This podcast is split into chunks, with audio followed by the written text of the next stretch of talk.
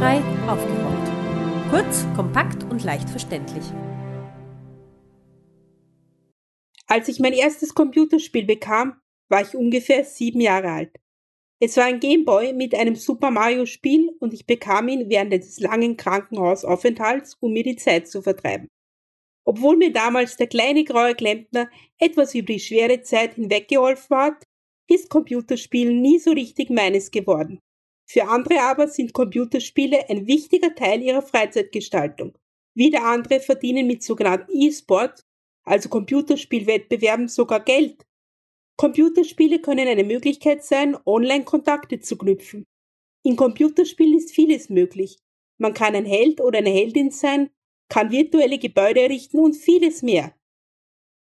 Gerade in dieser Welt, in der scheinbar alles möglich ist, sollte doch Barrierefreiheit gut umzusetzen sein.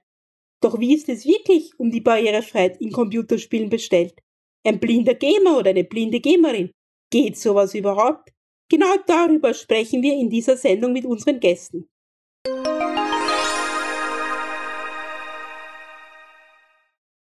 Wir begrüßen heute Herrn Eliach Jaui zu unserer Sendung zum Thema Computerspielen.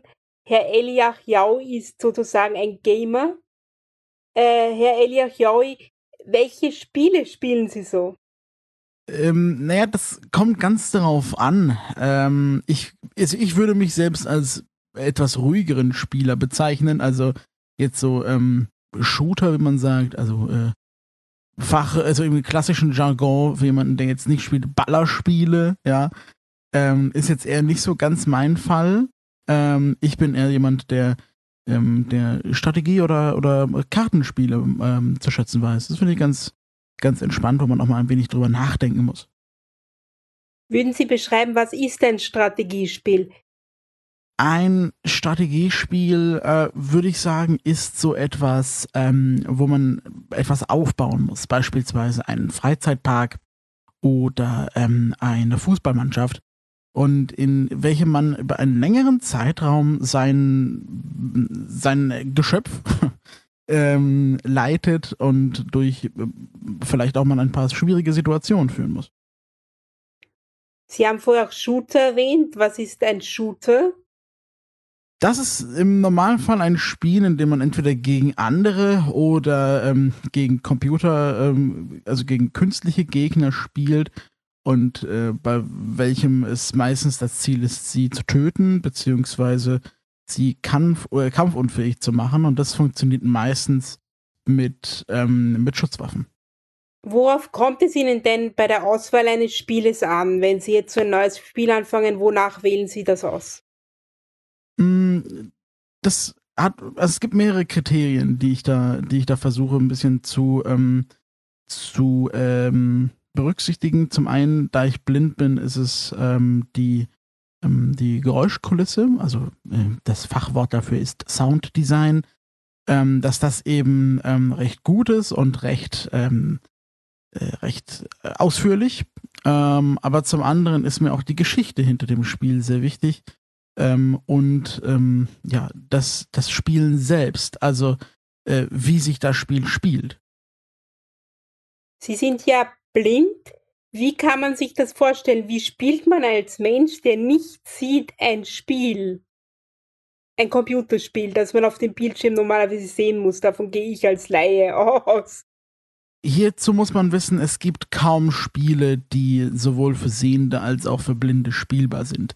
Die meisten Spiele, ähm, die sind ähm, speziell für unsere, in Anführungszeichen, Bedürfnisse programmiert. Ich weiß tatsächlich nur von einem Spiel, also von einem Mainstream, also von einem sehr bekannten Spiel, was auch von ähm, in Anführungszeichen normalen Gamern gespielt wird, das wir auch spielen können. Der Rest der Spiele, der ist tatsächlich ähm, wirklich von, meistens von Blinden selbst programmiert worden, ähm, weshalb hier keine Grafik, ähm, keine Grafik vorhanden ist. Ähm, und hier kommt es dann wirklich darauf an. Natürlich achte ich sehr auf mein Gehör. Ähm, allerdings gibt es auch Spiele, bei denen das Gehör gar nicht mal so wichtig ist. Ähm, vielleicht äh, kennen Sie das ähm, sogenannte Text-Adventure oder textbasierte Spiele. Also hier ist dann wirklich reiner Text, der, äh, der ausgelesen oder vor oder gelesen werden muss ähm, und gar keine, gar keine Geräusche selbst. Bin ich jetzt kein großer Fan von, aber diese Spiele gibt es auch und haben natürlich auch ihre, ihre Fan, äh, Fanbasis. Ähm, aber ähm, ich persönlich, bei, bei den Spielen, die ich spiele, kommt es meistens auf das Gehör an, tatsächlich. Ähm, also es gibt sozusagen eine eigene Kategorie für äh, von Spielen für sehbehinderte Menschen. Ja, genau. Äh, würden Sie die mal näher beschreiben? Wie, sind, wie ist so ein Spiel aufgebaut? Ähm, das ist, ganz, das ist gar nicht so leicht, weil hier auch hier gibt es Unterschiede tatsächlich. Im Normalfall, ähm, im Normalfall hat man, ähm, wenn man das Spiel startet, ein, ein Menü und ähm, in welchem man sich dann eben durch, durcharbeitet, wie bei einem normalen Computerspiel. Und ähm, wenn man dann eben das Spiel startet, ist man in dieser äh, in dieser Welt. Aber wie diese jetzt aufgebaut ist, das ist von Spiel zu Spiel tatsächlich unterschiedlich, wie im, wie im, wie bei ähm, normalen Computerspielen auch. Ähm, kann ich jetzt so, kann ich jetzt so gar nicht beschreiben. Könnten Sie vielleicht ein Spiel als Beispiel nennen? Wir wollen zwar keine Werbung machen, aber so, dass man sich ungefähr vorstellen kann, was man da macht bei so einem audiobasierten Spiel. Okay. Ähm, es gibt einen, einen Flugsimulator, den man, äh, der, der speziell äh, programmiert wurde. Hier ist es zum Beispiel so, äh, eigentlich ist es gar kein reiner Flugsimulator, sondern auch ein, äh, ein, ähm, ein Atlas in Anführungszeichen. Ähm, und wenn man eben aber diesen Flug, diesen integrierten Flugsimulator startet über das Menü, ähm, dann befindet man sich erstmal im Hangar, wie im normalen Leben. Ähm, und dann muss man erst alle äh, Systeme einschalten und äh, erst dann kann man tatsächlich in das eigentliche Spiel starten bzw. abheben. Das funktioniert alles über das Gehör. Wird das da sowas eingesprochen oder orientiert genau. man sich an Geräuschen?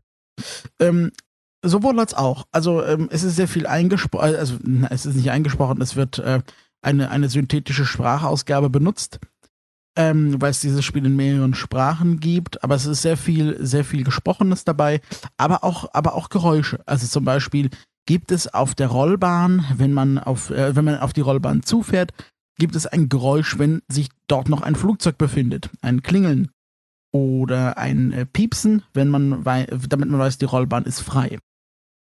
Bezeichnet man diese Spiele, die Sie jetzt beschreiben, auch als Audio-Games? Ich bin bei meiner Recherche auf den Begriff Audio-Games nämlich gestoßen. Sind das sogenannte Audio-Games? Ja, das sind sogenannte Audio-Games, ja. Gibt es viele herkömmliche Spiele, die für blinde Spieler nutzbar sind? Hm, leider nicht.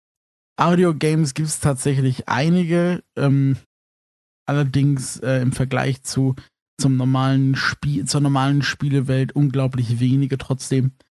Ähm, ich persönlich spiele regelmäßig so, hm, ich würde sagen so fünf oder so, aber persönlich habe ich angetestet, beziehungsweise habe ich eine Zeit lang gespielt, ungefähr würde ich sagen, so 20, 30.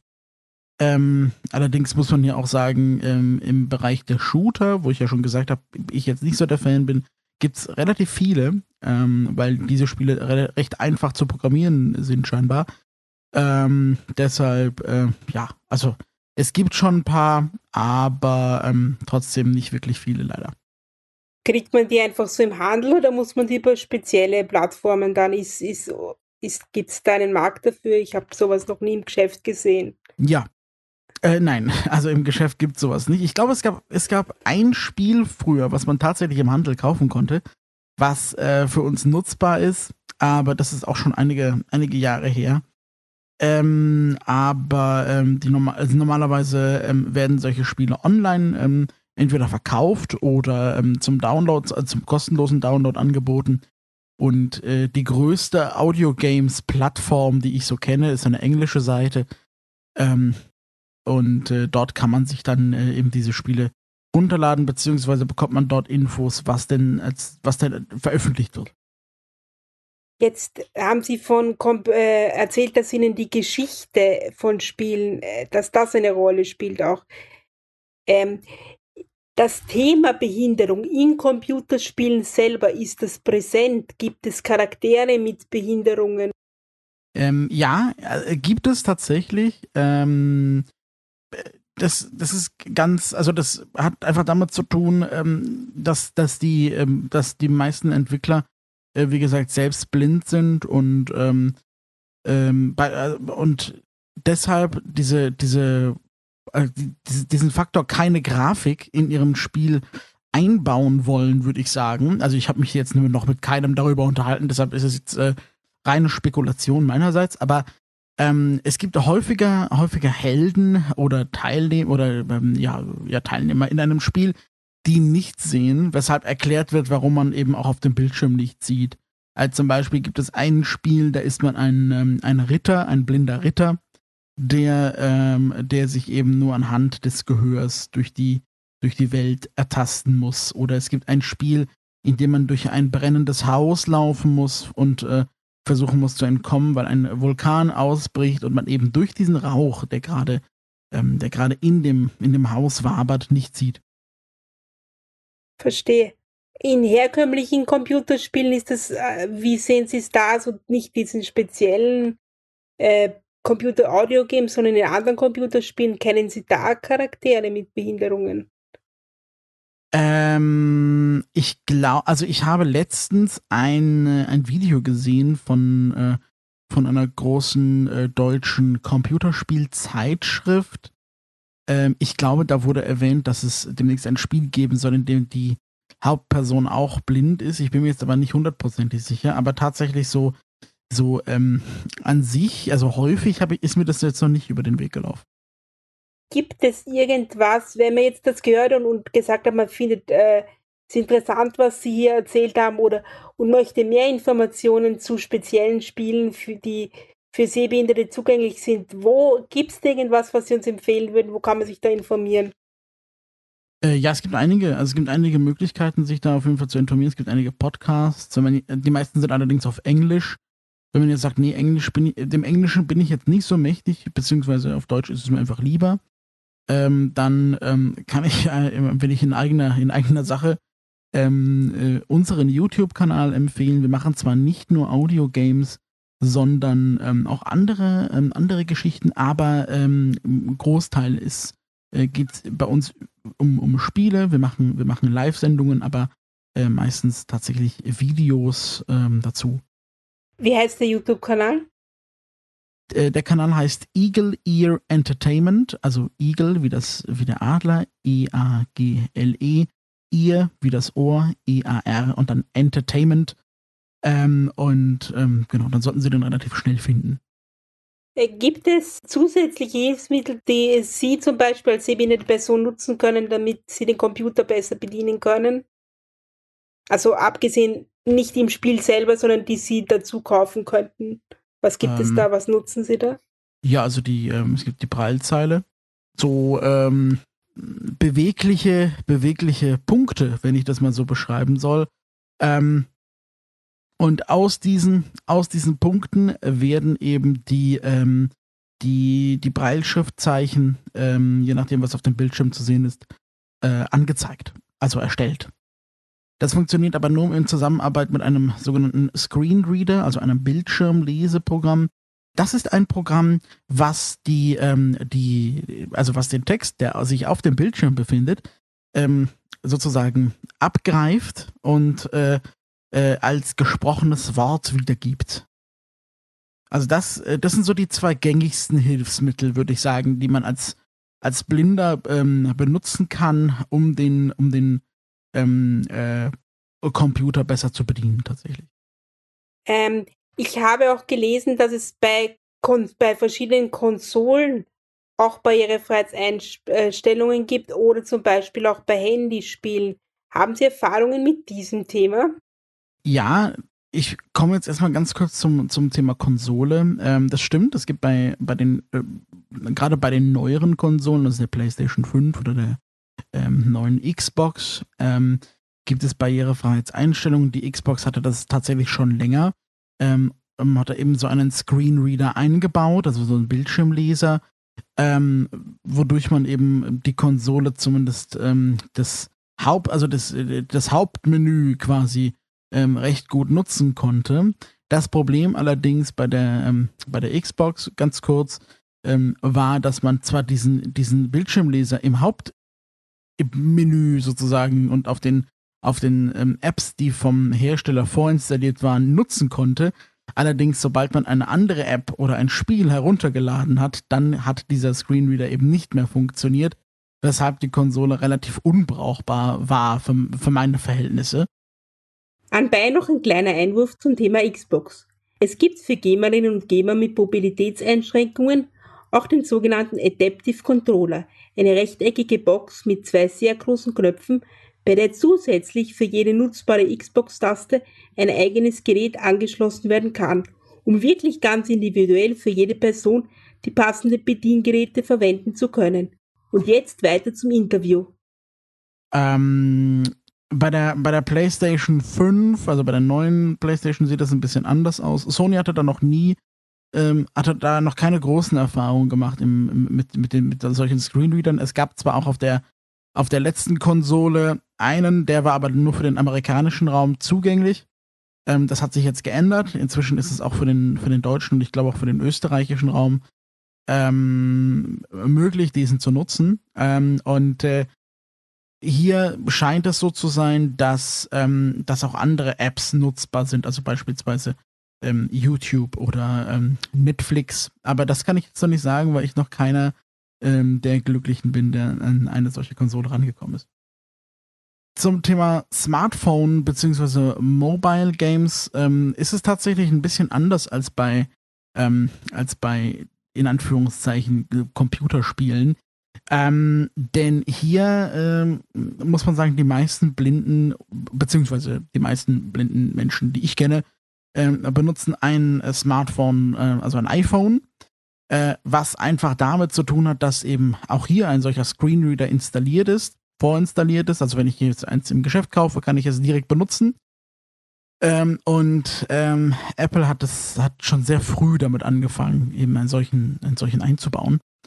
Ähm, und ähm, hat auch sehr früh damit angefangen, die, ähm, die ja, Unterstützung bereitzustellen, damit man eben, damit die Entwickler eben Apps oder Spiele barrierefrei machen können. Deshalb, es gibt solche Spiele tatsächlich, also benutzbare Spiele fürs iPhone, und die meisten dieser Spiele können dann sogar von Sehenden ganz normal mitgespielt werden. Also es gibt ähm, einige, ich würde sogar sagen, mehr, mehr Spiele auf dem Handy, äh, auf, auf dem Smartphone, die, die für uns nutzbar sind als auf dem, auf dem Computer oder auf der Konsole. Wieso ist dieses Thema äh, Barrierefreiheit noch nicht angekommen, denken Sie, in, den, in der herkömmlichen Spielebranche? Warum gibt es nicht mehr Computerspiele, die, die äh, barrierefrei nutzbar sind?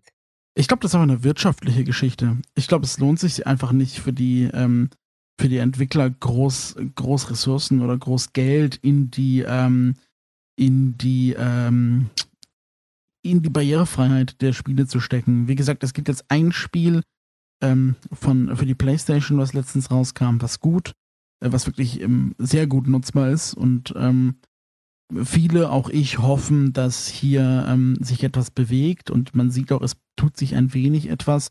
Viele Spiele sind inzwischen für Sehbehinderte beziehungsweise für hochgradig Sehbehinderte und auch motorisch eingeschränkte ähm, Personen nutzbar aber ähm, wir, wir Blinden sind da noch nicht so ganz angekommen. Ähm, deshalb, wir hoffen, dass sich hier was bewegt, aber ob, ob sich da in der Zukunft äh, wirklich tatsächlich irgendwas in, ins Bessere umkehrt, das ähm, müssen wir schauen. Warum es erst jetzt passiert, glaube ich, liegt tatsächlich eben an diesen, an diesen Screenreadern, die jetzt vor, vor ähm, eingebaut sind. Denn als sie es noch nicht waren, musste das Spiel sich selbst um einen kümmern und ich hoffe, dass eben, weil das jetzt nicht so ist, weil diese Technik schon mal vorinstalliert ist, dass man da vielleicht ähm, dann in Zukunft mehr barrierefreie Spiele zumindest auf Konsolen erwarten darf und damit auch dann vielleicht auf dem Computer.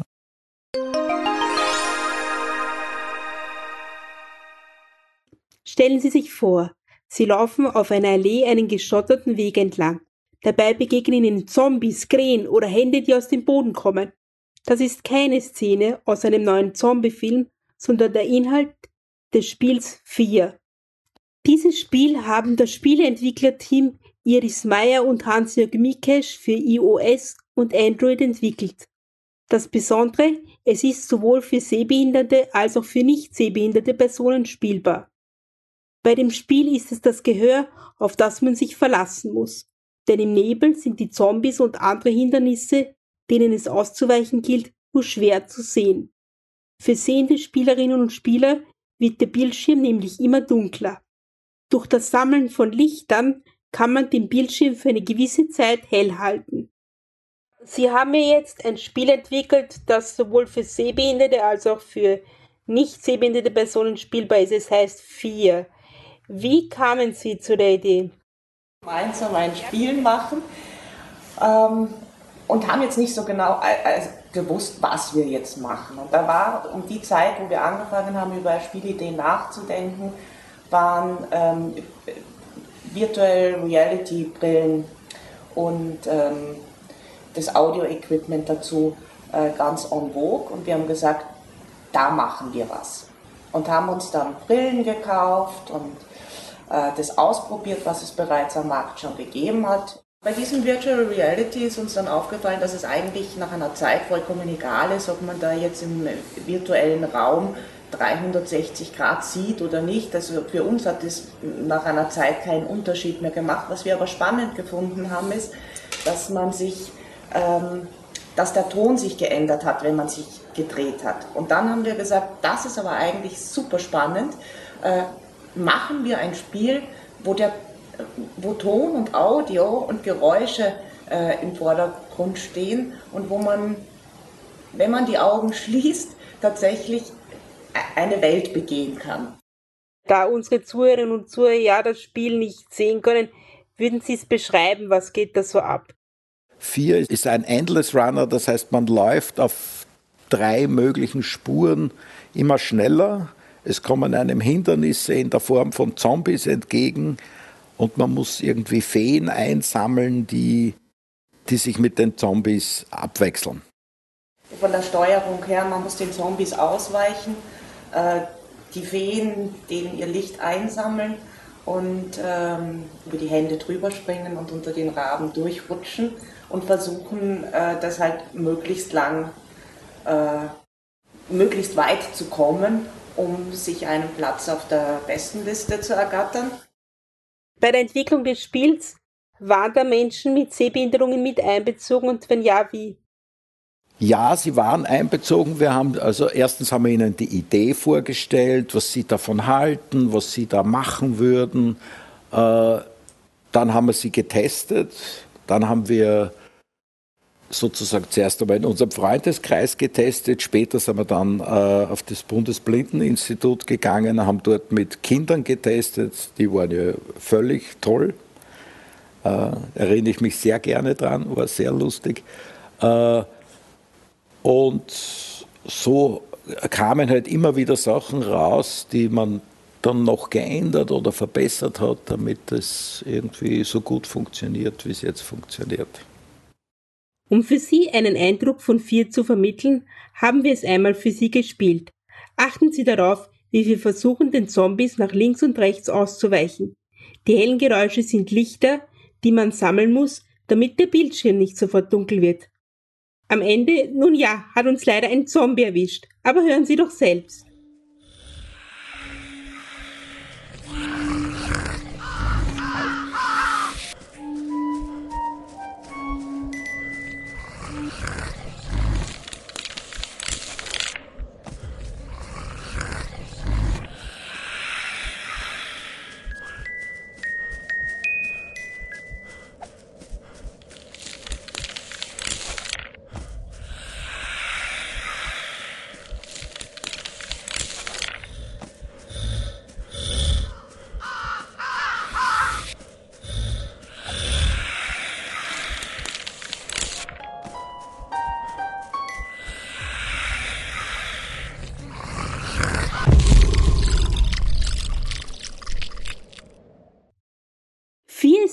einzige Spiel des Entwicklerduos. Bald wird Sona Island veröffentlicht, ein Spiel, bei dem man Inseln verteidigen muss. Es ist ein Spiel, wo man nach der Einführung, also äh, nach dem Tutorial, wo man erklärt kriegt, wie man sich bewegt und wie man sich im Spiel verhält, kriegt man eine Insel. Eine einzige erste Insel. Äh, auf dieser gibt es dann Schatzkisten, die Gold produzieren und Hindernisse, die man draufstellen kann. Und diese Insel ist aber auch für alle anderen Spieler, es ist also ein Multiplayer-Game, ist für alle anderen Inseln, äh, für alle anderen Spieler sichtbar und die können sie auch angreifen. Also ist ein Ziel, dass man seine eigene Insel gut verteidigt. Um das nötige Budget aufzutreiben, muss man aber natürlich schauen, dass man von anderen Spielern wieder etwas äh, Gold sozusagen klaut. Und das kann man dann wieder auf seiner eigenen Insel investieren. Wenn man dann gut ist, kriegt man eine nächste Insel dazu. Und so geht das Spiel dann weiter.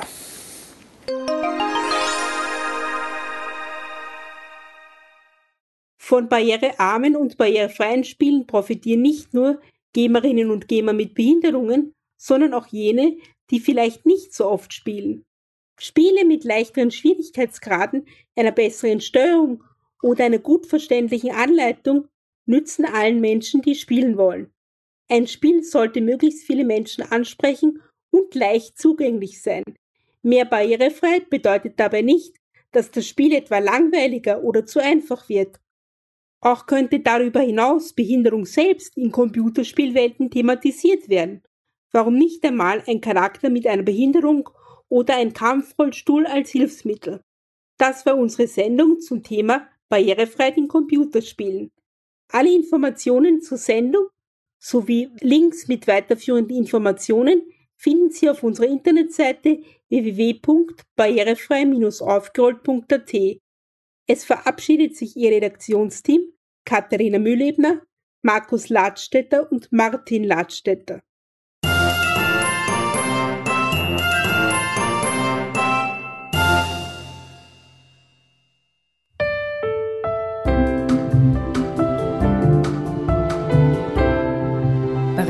Barrierefrei aufgeräumt. Kurz, kompakt und leicht verständlich.